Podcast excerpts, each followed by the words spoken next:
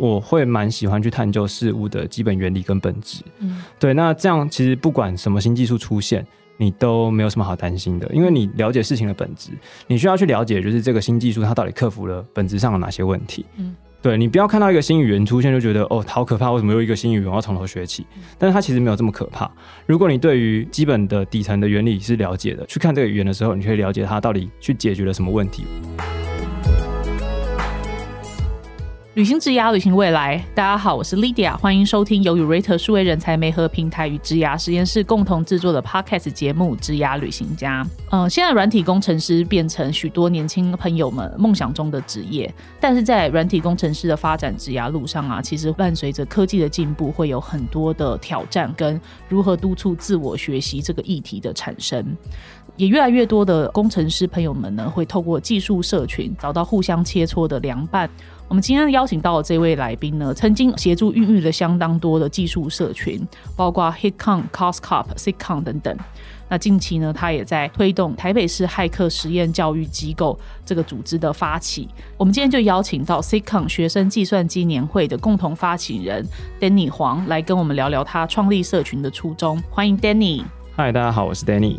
哎，Danny 在节目的一开始，可以跟我们帮听众朋友们就自我介绍一下，例如说你一开始参与社群的契机是什么？跟你现在大概在从事怎么样子的工作？好，没问题。Hi，我是 Danny。呃，我目前任职于雷亚游戏，是担任 Data Team Lead 的角色。对，然后我主要工作的内容其实呃比较偏向 Data Engineer 的角色。对，但除了 Data Engineer 以外，因为是 leader 的职位，所以我其实要跟 CEO、CTO，然后以及各个专案的大大小小的。人们去沟通，对，这是我在工作上的主要角色。那除了在工作上以外，就是在雷亚的工作以外，我还是今年的 HeCon 还有 CosCup 的总招组的成员之一。对，然后当然也是 CCon 学院计算纪念会的小精灵。对，所以小精灵，对，小精灵，对，没有错。然后就是在各个组别里面都会加减帮忙这样子。了解了解，呃，你刚刚因为你有提到说你在二零一一年的时候就开始参与技术社群的推动这件事情，也可以给我们聊聊，就是你当初是。大三的时候开始踏入社群，然后一开始那是一个怎么样子的契机啊，会让你想去做这件事情？跟那时候技术社群的环境大概是什么？OK OK，其实台湾的社群这件事情发展的蛮久了，已经可能二十年、二十多年了。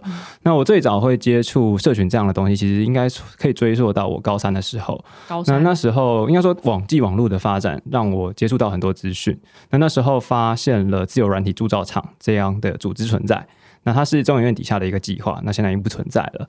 对，然后因为呃自由软体铸造厂它办了很多的 workshop 活动，那那时候都是免费的，我就疯狂的去参与。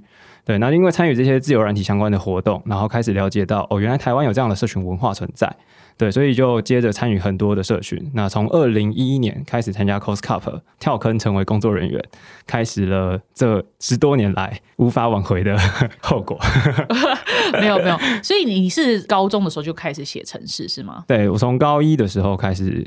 开始写 C 语言的城市，C 语 C 语言。然后你大学是读自工系嘛？但因为你读自工系的时候，你其实已经很会写扣了吧？呃，也没有，因为那时候高中其实我们还是中段的学校而已。对，那还是课业为重。嗯，对，所以其实能够接触跟写程式的时间相对有限。嗯，对，所以其实那时候高中虽然有打一些比赛，但是其实成绩没有到很好这样子。对，那追溯到更早的话，是我蛮早就肯定我要读资讯工程这条路了啦。对我小六的时候就开始。呃，那时候有篇作文，就是相约十年后的作文。然后那时候作文我就写下说，我要当呃，我十年后会是资讯科系的相关毕业学生。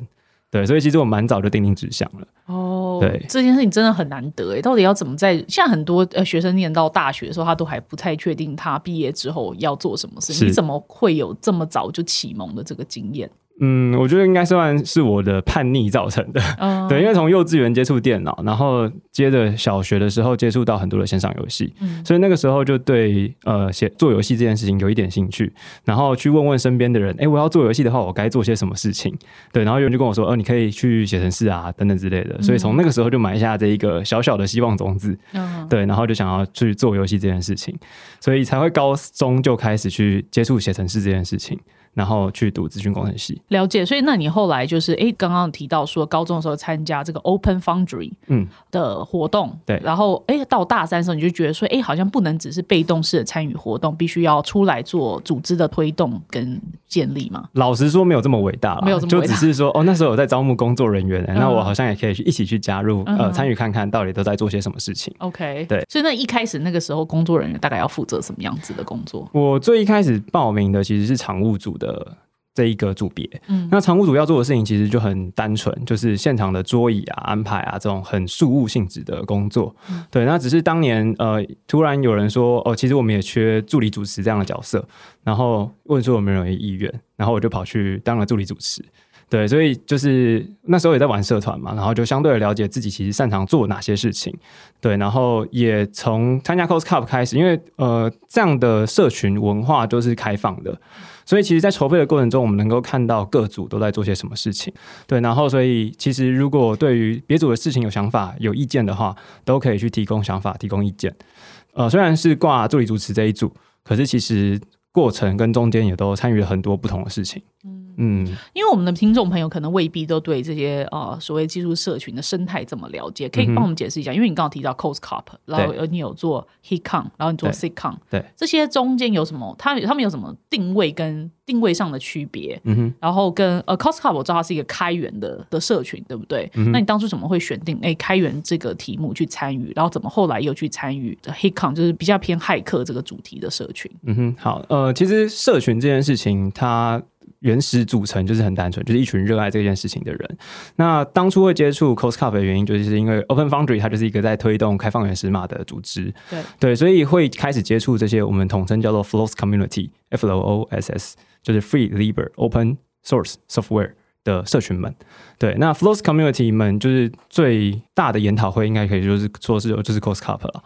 对，那这样的社群们，它的做事方法就是非常 open source，我们就尽可能的要方便大家协作。对，所以我们会把很多事情都尽可能公开出来，然后方便大家能够一起 join 去参与。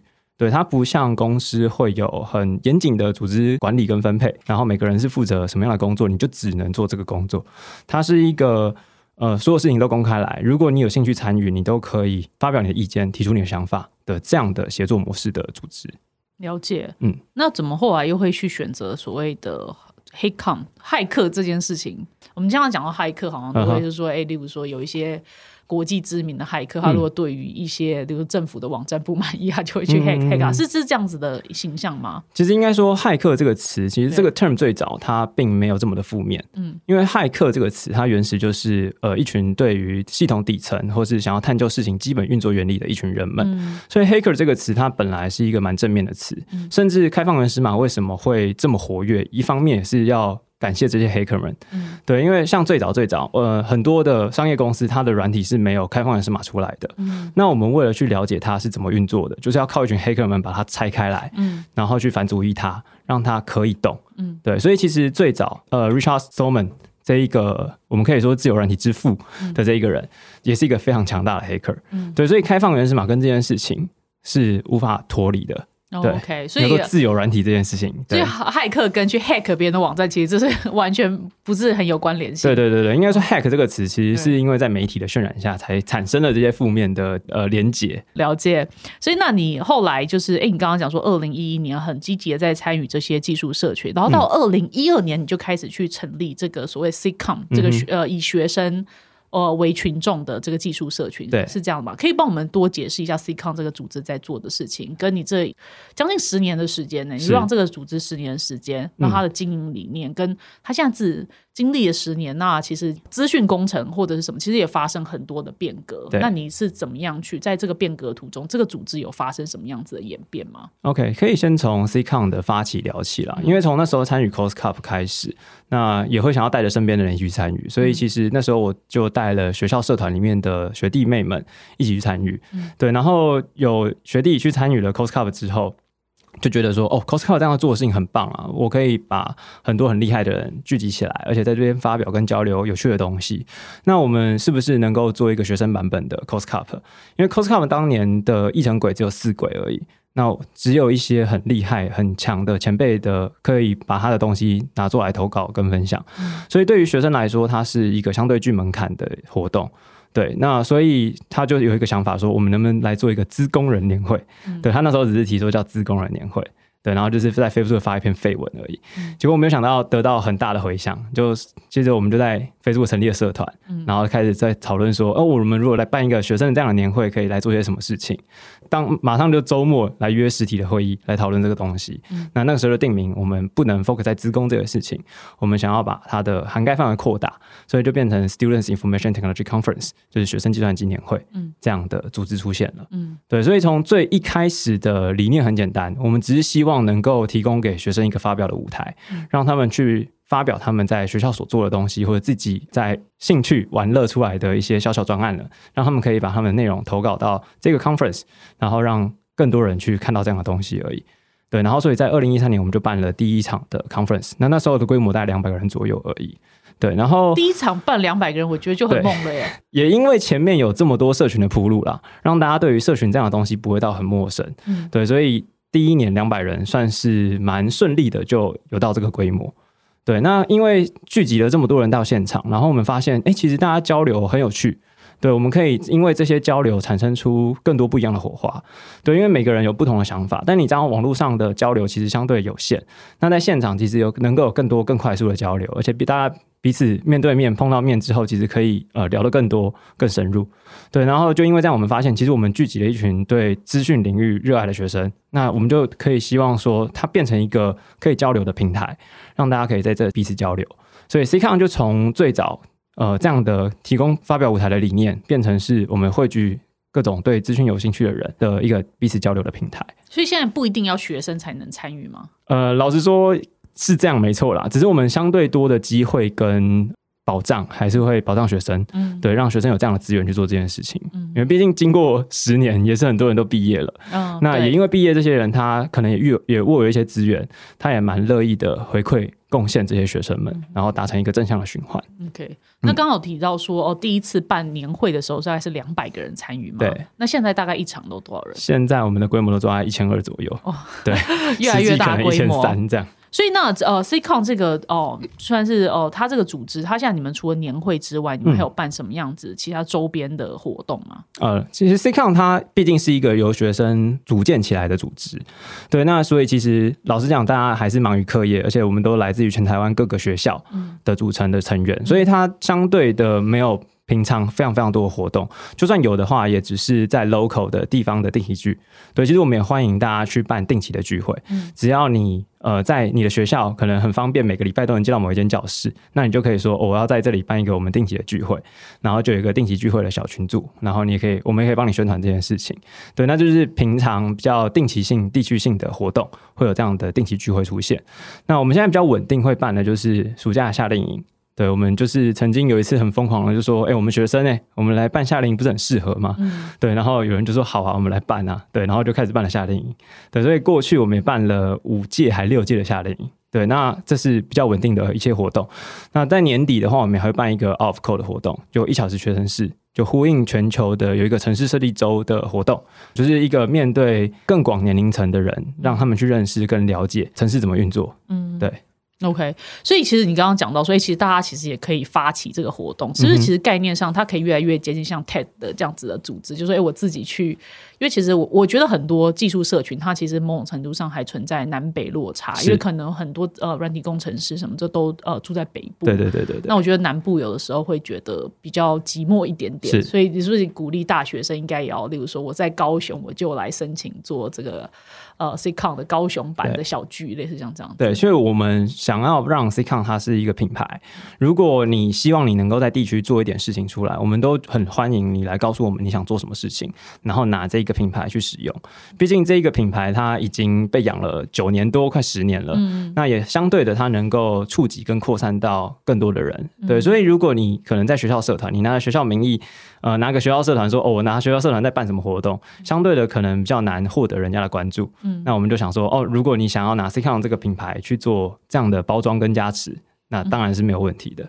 了解。对啊。那你觉得呃，例如说在学期间就参与社群这件事情，对于说衔接职场啊，或者是了解，例如说产业真的在发生什么事情，觉得会有帮助吗？呃，老实说，我觉得是会有蛮大的帮助，因为你参与社群的研讨会的话，你会在现场碰到蛮多的赞助商，对，那你就可以去了解他们一些实物上的需求们。那如果你是投入呃开源发开开放源码码的开发的话，那更是会第一线的了解说，哦，原来现在开放源码专案们都使用哪些 CI/CD 的工具啊，然后我们都用怎么样的专案管理的 flow 啊，对。那如果更深入一点，你成为了呃某些组织的 core member。然后或者是呃某些 conference 的主要的筹办人员的话，那你在学习的就更是一些更奇怪的技能们，比如说沟通管理啊，然后专案管理啊，各种很奇怪的技巧们，对，就不是你在学校会学到的事情了。嗯，了解。那因为刚刚有提到说，A C Con 这个东西其实它也发展了将近十年的时间。对，我相信这一路上其实会有很多当这个这个社群里面的 dynamic 或大家营运这个组织或大家互动的方式，其实会有一些改变，对不对？你你有什么注意到什么很重大的变革可以跟我们分享？或者是疫情前后，其实我相信疫情这件事情其实对于线下活动是一定有呃某种程度上的冲击。呃，老实讲，我们每一年都在变，这是势必的。因为老实讲，学生社群比起公司或是一些呃比较。在工作者参与的社群们来说，我们人员轮替会更快速。嗯嗯，对，因为毕竟学生他毕业的速度非常快。嗯哼，对，所以我们每一年的总招其实都不太一样。OK，对，所以其实我们每一年的状况都在变。那每一个领导者他的习惯的领导方式也不太一样。对，所以其实我们每一年都在变。那具体有什么明确的变革？老实讲很难说。对，OK，那会有什么传承吗？呃，我觉得运气运气不错的一点是我们文件管理这件事情做的还不错。嗯，对，所以从我最一开始说，大家的文件们都呃规划管理的蛮好的。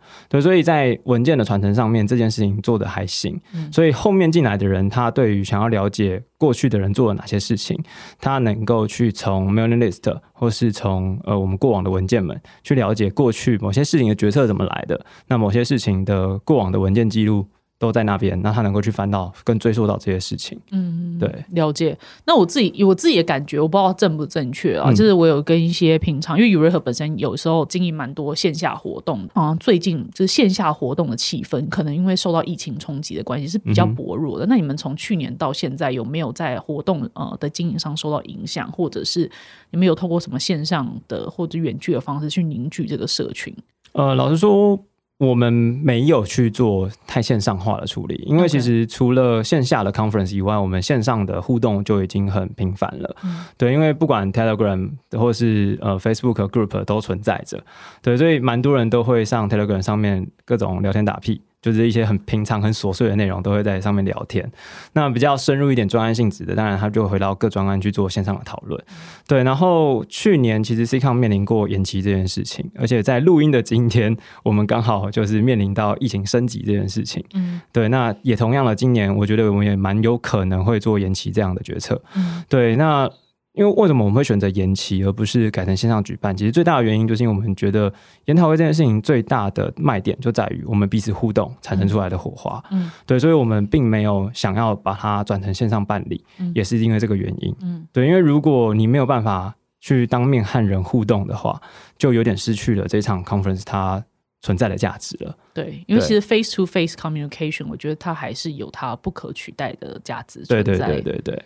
对，所以除了线下这些活动，呃，线上的我们当然也是有尝试做一些线上的一些东西啦。对，就像我们前阵子跟 D 卡合作的那个呃直播活动，嗯哼，对，那好像也还行。对，但老实说，办线上活动好像也没有这么容易，它需要更额外心力去准备。嗯，对。不过我觉得那个呃，你们跟 D 卡那个直播，我觉得看起来蛮行云流水的，就还行啊，还行。所以那个你们有收到，例如说，哎，直播之后有更多人报名说，哎，我要来参与 C Con 的活动吗？呃，我们有点难归纳出是为什么今年 C 康报名都马上秒光，然后秒杀是不是？对，都马上秒杀，大概十秒左右。我们两波抢票都十秒就秒杀。但是其实因为我们今年真的是多方尝试做了很多不同的宣传了，branding。对对对对，了解了解，所以那你呃，我非常的好奇这件事情，就是说，其实我自己觉得经营社群是一件很累的事情。那你这样一路参与社群也有将近十年的时间了，是这有点像从政从政十年的感觉耶。所以那在这个路上，你怎么就是维持你自己的 motivation，你的动能？是应该说，我有点像是把社群的参与当成我的休闲娱乐。对，就是 没有压力嘛，都是很休闲的。我是觉得是蛮休闲的啦。对，因为从中交到了蛮多有趣的朋友们，对，然后也认识很多人们，对。那除了认识朋友以外，其实也因为从参与这些活动得到了蛮大的成就感，对，所以就觉得呃，就把它当休闲，好像没有什么不行。嗯，对啊。而且我觉得也因为这些人与人的沟通之间的技能，让我在我的职业上也蛮大的帮助。对我也更知道说如何去跟人沟通。对，所以蛮多事情就是对我有很大的帮助，所以并不会说觉得参与社群有什么特别的压力。嗯嗯，那你觉得这个社群知名度这件事情有帮你的职涯带来一点加分的效果吗？呃，老实说，一定是会有的啦，因为其实蛮多社群的朋友在找工作，根本就是 Facebook 发篇绯闻说，呃，我要找新工作了，offer 如同雪片般飞对，就是各种大家都履历拿来，履历拿来都会在下面留言出现。嗯，对啊，对啊。现在讲 Danny 黄，应该没有人不认识你，呃，不，不会，没那么夸张，没那么夸张。OK OK，所以呃，刚刚讲到说，哎，经营社群的，它可能对应的实际上的这个效益，就是哎，可能社群呃，就是例如说，枝芽机会会宽广很多。是啊，因为其实一方面，这个时代大家应该都会认同一件事情，就是每一个人他自己的知名度也是需要养成的。自媒体，对你每一个人都是一个自媒体，那你自己存在的一些价值，能够方便让更多人看到的话，你你的机会一定是更多的。对啊，所以你哦参与这么多这个技术社群的活动，你有算过，例如说你每一个礼拜会花多少时间在这个上面吗？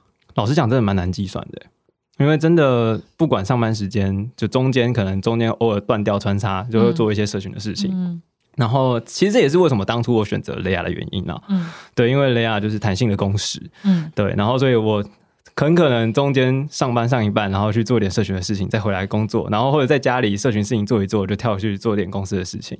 对，所以其实我的时间分配是相对弹性，然后能够去弹性的做我想做的事情，这也是我当初选择雷亚的原因之一了。所以雷亚这是你的第几份工作？是第三份工作。第三份，你可以跟我们分享前面两份大概是什么产业吗？OK，第一份工作其实是我当年在大学 lab 耍废的时候，然后就呃老师带着学长冲进来。然后那个学长就是 C I H，就陈英豪写 CH 病毒的那一个 C I H，这个我都听不懂，我是不是？O K，就当年有一个叫做 CH 病毒的病毒肆虐了全球，然后造成全球好几亿的损失。嗯，对，就是那个病毒的作者，对，然后就是我的学长，他可以这么 public 的出现在啊，可以啦，因为当年还没有呃。相关的法律可以管得到他，OK，对，所以他是没有事情的，OK，对，那那是他当年做的事情。那后来就是我在我大四那一年，他就说他想要创业，做一些什么什么东西，做一些东西。那那时候在 Google Photos 还没有很红的时候，就 Google Photos 还没出来，然后我们那时候想要做照片搜寻的这个功能，嗯，对，然后就以这个题目去创业，对，那时候那时候就是他邀请我加入跟他一起创业，嗯，对，所以就第一年就是大概前面一点五年的时间是。呃，跟 CI 去创业做 Android App 的开发，嗯，对对对对，然后呃，毕竟新创嘛，很快就见真章了。OK，对我们大概在一年左右，就那个时候，呃，不管是 IG 还是 Google Photos 都出来了。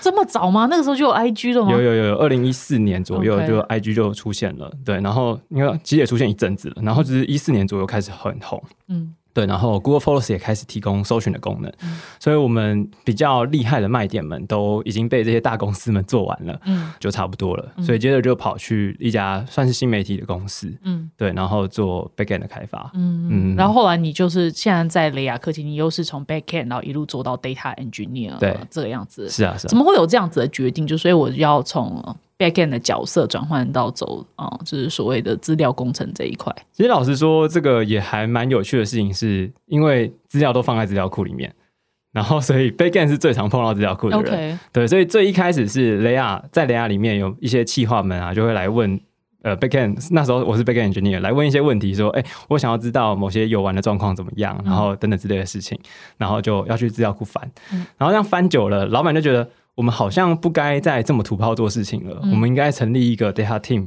来做更合理的分析的流程跟行为。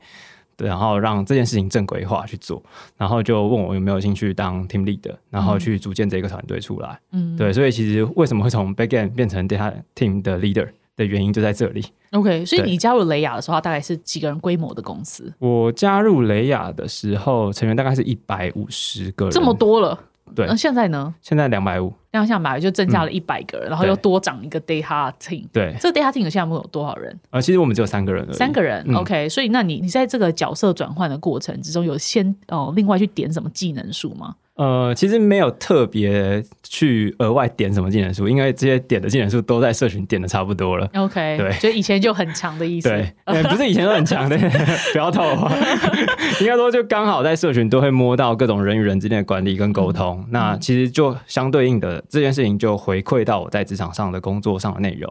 对，然后就很可以呃，算顺手的接下这件事情。嗯，就因为以前在参社群参与这个部分，因为我相信除了哦技术能力或视野。的增长之外，其实因为你只有在推动一些组织，所以你本身就有嗯培养这些 leadership skill 或 management skill，可以这样讲吗？所以你在做从呃一个 engineer 到听力的这个角色转换上，你觉得其实还蛮无痛的，可以这样说。对，因为从一 C on 当初发起，我就是总招，嗯，对，然后甚至在 C on 之前，我也是学校社团的社长，嗯，对，然后所以在对我来说，不管是呃组织的管理跟经营这件事情，对我来说都相对的不会这么的困难了。嗯嗯，我觉得你是一个很喜欢拥抱人群，跟很喜欢去 deliver 你自己的 insight 或者是 know how 的工程师。对，但其实现在有很多工程师，他可能会觉得说，我好像真的应该去多接触人群、接触社群这件事情。但他有一些心理障碍的话，你会怎么样去建议他去克服这件事情？其实应该说最早，毕竟大家都是从参与开始，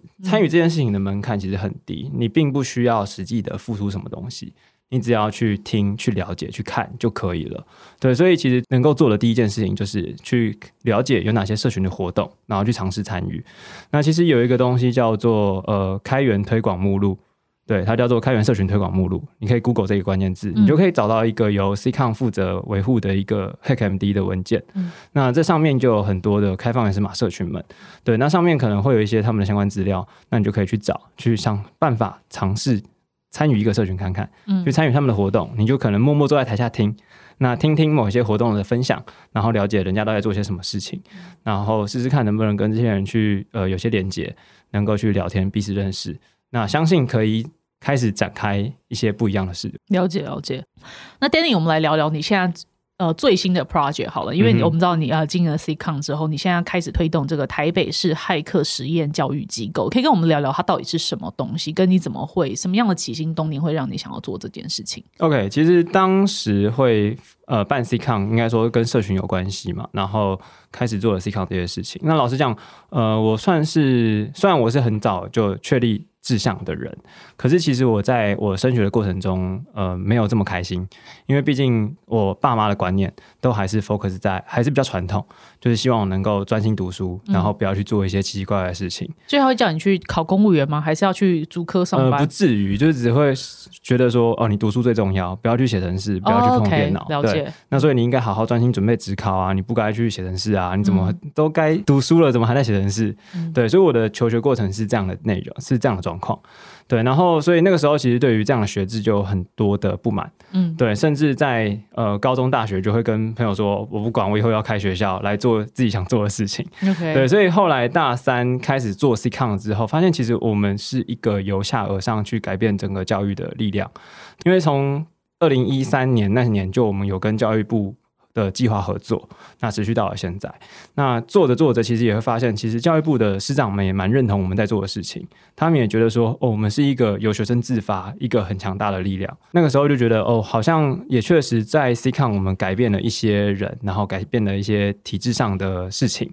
对，然后就蛮有成就感的，甚至那时候其实，在第二个工作就进雷亚之前，也曾经想说，呃，是不是我就来全职做 C CON 好了？嗯，对，然后是不是能够透过 C CON 来做更多关于教育的事情，让呃未来想要走资讯这条路的学生，不要像我一样走一些呃冤枉路。嗯，对，因为老实讲，在高中阶段，你必须要学很多呃非技术领域的事情嘛，对你有各种国因素、物化，然后历史、地理。等等东西都要学，然后就是为了升学考试，对，然后所以呃那个时候就觉得对于体制有很大的不满，运气好的事情是因为刚好说 CH，那那那时候他跟我介绍了目前呃教育机构的一个共同发起人 David。对，然后因为认识了 David，David 有这样的想法，想做这件事情，那他有相关的人脉跟资源，然后问我说，我们是不是可以来做一个实验教育机构？然后他是呃面对像我这样的学生，嗯，对于资讯是有热情、有兴趣的学生，但是他没有这样的资源去学习，那我们是不是能够来做一个这样的实验教育机构，去提供给这样的人？来上学，怎么样子的学生会没有资源去接触城市语言这件事情？因为我刚刚的想象比较会是说，例如说偏乡啊，或什么之类，他有资讯落差，或者是他根本就没有这些 hardware 可以去，或者是嗯 connectivity 去 support 这件事情。但我觉得这可能跟你们预想的受众可能不太一样，对，应该不太一样。因为应该说，呃，所谓的没有资源，其实应该说我是蛮目标明确的。想要走资讯这条路的人，嗯，但你在一般高中，如果你是选择一般高中的体制的话，你会发现你要学习的是各种国音数物化，然后你要背一堆东西，考一堆东西，这些都不是对你未来学城市有帮助、学资讯有帮助的一些科目们。对，所以我所谓的资源缺乏是这件事情。那如果说读高职会比较好嘛？如果你去翻高职的统测，他考的东西，如果你要读资讯工程系这个科系的话，你要考的东西是电子学、电路学。都是硬体相关的东西，那根本的原因就是因为高职体制的转变更慢。呃，硬体制造的思维，对对对对，所以就很奇怪，就是如果你大学的目标很明确，你就是要读资讯工程，可是你在高职阶段你却要学电子电路，嗯，这种偏向硬体的东西，这是很不合理的设计。所以对于想要走软体这条路的人，他就很尴尬，就是我读一般高中，我要学很多考试而应付考试的一些科目们，那读高职你要学一堆硬体的东西。你没有办法从你高中阶段就开始接触一些软体开发的相关资源，对，所以我们才会看想要跳出来做。呃，实验教育机构，嗯，对，所以意思就是说，如果我是其实应该要去上高中的学生，但我觉得其实这个高中读的这些东西跟这个学历，其实对我来说意义没有那么大。我可以去参与这个实验教育机构，然后获得同等学历，是这样子的概念。对对对，那实验教育机构可以从实验教育三法这个东西开始说起了，就是让大家稍微知道一下，实验教育三法其实是二零一四年通过的，那那个时候开始才会有自学生啊、实验教育机构这样的组织出现。嗯，对，那。来实验教育机构，它其实是跟高中是有相同的学历。那实验教育机构的学生的学生证们，其实是由教育局去发的。嗯，所以我到时候拿这个同等学历，我也一样可以去考大学的资工系。可以，可以，可以，可以。对，但是我相信，如果是来实验教育机构，呃，如果是骇客实验教育机构出现的学生，出去的学生，可能直接衔接职场。呃，衔接职场也是有可能，但也有可能他在学校做了一些专案门就已经很厉害了，那学校就认同他，可能就是走现在有很多特殊选材的等等管道，直接入学了。了解了解，所以他你们有会有实体的教室跟学校这件事情，对，它就是实体的。教室空间，所以他你有个，例如说几几年制，就是我因为我不去上高中的话，我其实有三年的时间，我是三年都在你这个实验教育机构，我们就是三年的高中教育阶段这样子。OK，那你们现在有例如说思考说，哎，我需要编列多少师资来推动这件事情吗？呃，有啊，因为我们第一年的规划其实是招生二十五人了，二十五人，对，然后师资的话，以法规来说，我们最少要有三个人，嗯，对，所以相关的规划我们都还在进行当中。OK，所以你自己也会是老师之一？呃，也可能不一定，因为我相信在。蛮多科目其实都有比我更擅长去教学的人，嗯，对，所以我可能不一定是老师之一，嗯，对，了解。那你你们自己想说，哎，一开始二十五个人，你有呃思考说，例如说他可能会可以涨到呃多少规模，跟一年可以帮产业输出多少人才，类似像这样子的。其实我觉得没有办法马上这么快想这么远这么大。另一方面是呃法规的限制，其实你学校就只能应该说你这个实验教育机构，你就只能一百二十五个人。要最多对，最多就是一百二十五个人，而且是三个年级合计一百二十五人。哦，对，所以它有一些法规的限制存在，并不是我们想要变大就变大。而且其实老实讲，这件事情毕竟是影响一个人他呃一辈子的事情，因为他就是高中阶段的三年。那其实我们是蛮认真、很慎重在看待这件事情的。对，其实教育真的不能用量体来计算。是是是是是。对，所以我们也也是第一年不敢收太多人，因为二十五个人，我要对二十五个生命负责，它并不是一件这么轻松的事情。对，那我必须要去规划跟呃设计出能够符合这样二十五个人以及每一个人他想要学习跟去了解的内容。OK，那你们现在目前有什么推广跟招生的管道？你怎么样让现在他在国中三年级，你怎么让他知道说他现在可能？高中升学不是他的目标，他可以有另外一个 alternative。嗯哼，呃，老实讲，是因为现在困难的点是我们还在送件的申请的阶段。OK，那我们必须要到七月才能肯定这个东西通过与否，OK，然后我们还要再跑立案，嗯才能够去做后续的处理。那学九九月就要入学了，对他其实很赶，对。那我们这件事情就是很疯狂，最最近几个月就是在针对老师去做深度的去聊聊，然后针对教案去做特别的设计。嗯因为像呃专业科目没什么问题嘛，我们都知道专业科目怎么学习。可是老实讲，国英数物化，它还是有一些基本的概念是要会的，不然你出来社会你会是生活白痴，或者你没有办法去了解很多人在沟通跟讲的内容是什么。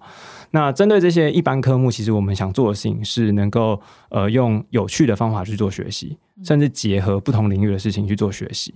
对，那我们希望能够呃去找一些具有教学经验的老师，然后和对于教育有想法的人们，然后去彼此交流，去做出一些新的东西。对，所以其实 Hacker School 有一个子社群叫做 Edge Hacker。嗯对，它就是一个呃有点像是教师的社群。嗯对，那我们其实还在筹备阶段啊，我们希望能够让呃有兴趣设计教案的人一起加入进来，然后去针对非资讯领域的科目们，也去设计一些有趣的教案。OK，我觉得你们真的是其实思考的蛮全面的，就是说，哎，不是一味的，就是只是推动资讯教育这件事情，没有意识到学生其实他还是有一些 fundamental 的这些科目需要去修习，这样子。当然，当然，当然。对，我觉得非常的棒。所以哦，Danny 就是以你在呃经营技术社群这么多年的经验啊，你会不会在其实在很多社群活动的场合里面，会有哎年轻的工程师跑去找你，跟你说聊他们的职涯困扰，或者是在哪里卡关？你你有什么一些印象深刻例子可以跟我们分享吗？老实说，每一个人面对的问题都是五花八门，但是我在和他们每一个人聊，我的习惯就是呃，去辅助他去找到他自己擅长的事情是什么。嗯因为其实每一个人都不太一样，嗯每一个人都有他擅长跟不擅长的地方。嗯对，那面对你擅长的，你可以努力去发挥；面对你不擅长的，你可以想办法去呃让它变得更好，嗯或是去闪避它。